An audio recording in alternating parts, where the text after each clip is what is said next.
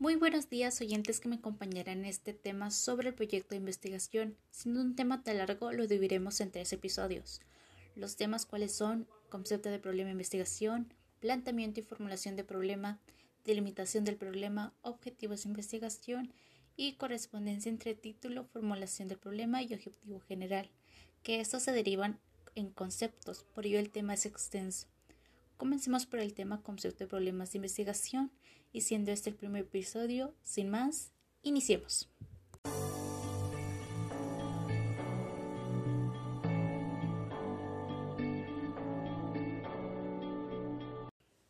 Concepto de problema de investigación.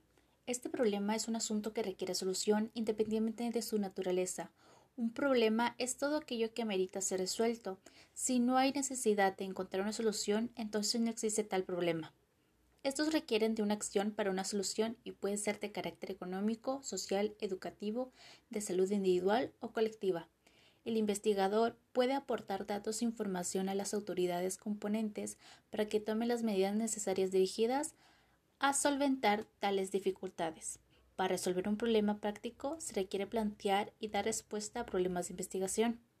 En síntesis de todo esto, un problema de investigación es una pregunta o interrogante sobre algo que no se sabe o que se desconoce y cuya solución es la respuesta o el nuevo conocimiento obtenido mediante el proceso investigativo. ¿Para cuándo puede surgir un problema de investigación? Bien, cuando existe una laguna o vacío en el conocimiento referido a una disciplina o al presentarse algo desconocido por todos en un momento determinado, o cuando existen contradicciones en los resultados de una investigación o entre dos investigaciones, o en el momento en que nos interrogamos acerca de cualquier problema práctico, incluso es importante aclarar que en un problema de investigación no solo se origina situaciones negativas, este también puede surgir de hechos positivos. Las condiciones que debe reunir un problema de investigación son las siguientes.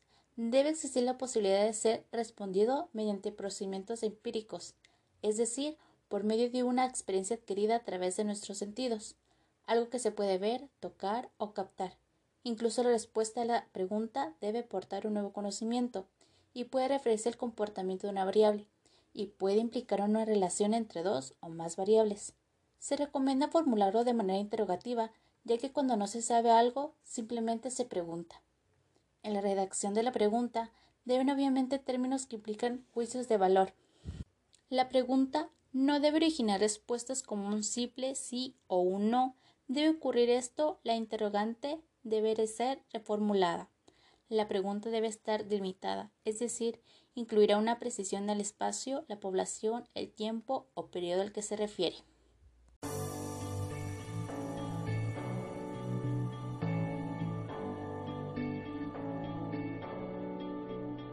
Muchas gracias por haberme acompañado en este tema de inicio. Recuerda, síguenos y comparte, nos ayudaría mucho tu apoyo y no te pierdas de nuestros demás episodios. Hasta aquí me despido. Hasta la próxima. Gracias.